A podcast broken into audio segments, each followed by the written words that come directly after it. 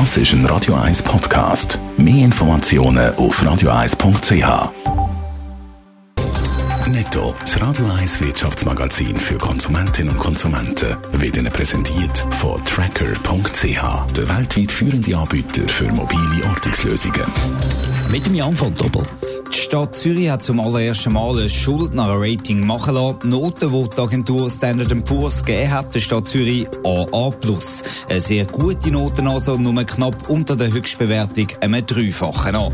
Bei der Stadt Zürich ist man erfreut und stolz. Das zeigt, dass Zürich wirtschaftlich sehr stark dasteht, heisst in einer Mitteilung. Sharing-Unternehmen Mobility will kein Elektroscooter mehr vermieten. Das Pilotprojekt in der Stadt Zürich werde eingestellt, bestätigt der Mobility-Chef im Blick. Ab nächster Woche werden E-Scooter eingesammelt. Grund ist Konkurrenz durch die elektronischen Trottis. Da hätte man sich nicht durchsetzen mit dem Mobility-Elektroscooter.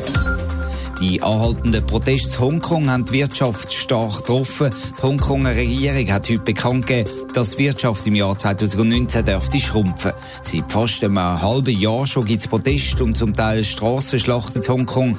Das hat dazu geführt, dass Luxusgüterhersteller zum Teil ihre Filialen geschlossen haben.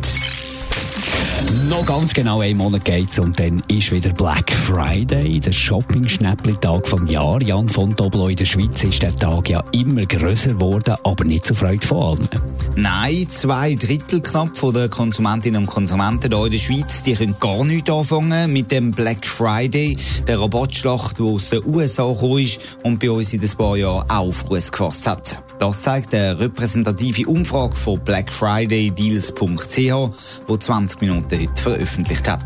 Solche Schnäppli-Jägertage sind eine negative Entwicklung, haben sie gemeint. Heißt das, der Black Friday wird bei uns auch umgenutzt? Es gibt keine Rekordumsätze? Nein, das heisst eben genau nicht. Letztes Jahr sind in der Schweiz an dem Tag 440 Millionen Franken umgesetzt worden innerhalb 24 Stunden.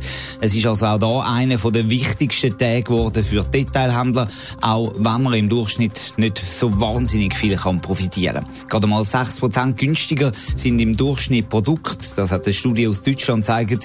Es gibt also einige Lockvogelangebote, die deutlich günstiger sind. Daneben gibt es aber bei vielen anderen Produkten kaum Preisnachlass. Für alle die, die schon jetzt ein bisschen genervt sind, wenn sie an Black Friday denken, gibt es wenigstens einen Trostentag, ist erst in einem Monat. Ja, das stimmt zwar, Marc, aber es kommt eben jetzt das Grosse. Aber es gibt noch einen anderen Schnäppli-Tag, den Singles Day, wo vor allem in Asien, China eine ganz grosse Nummer ist.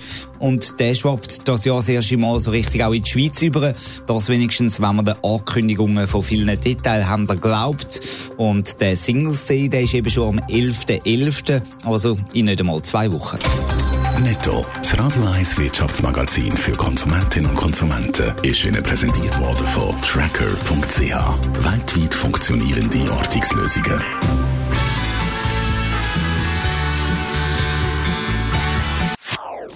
Das ist ein Radio 1 Podcast. Mehr Informationen auf radio1.ch.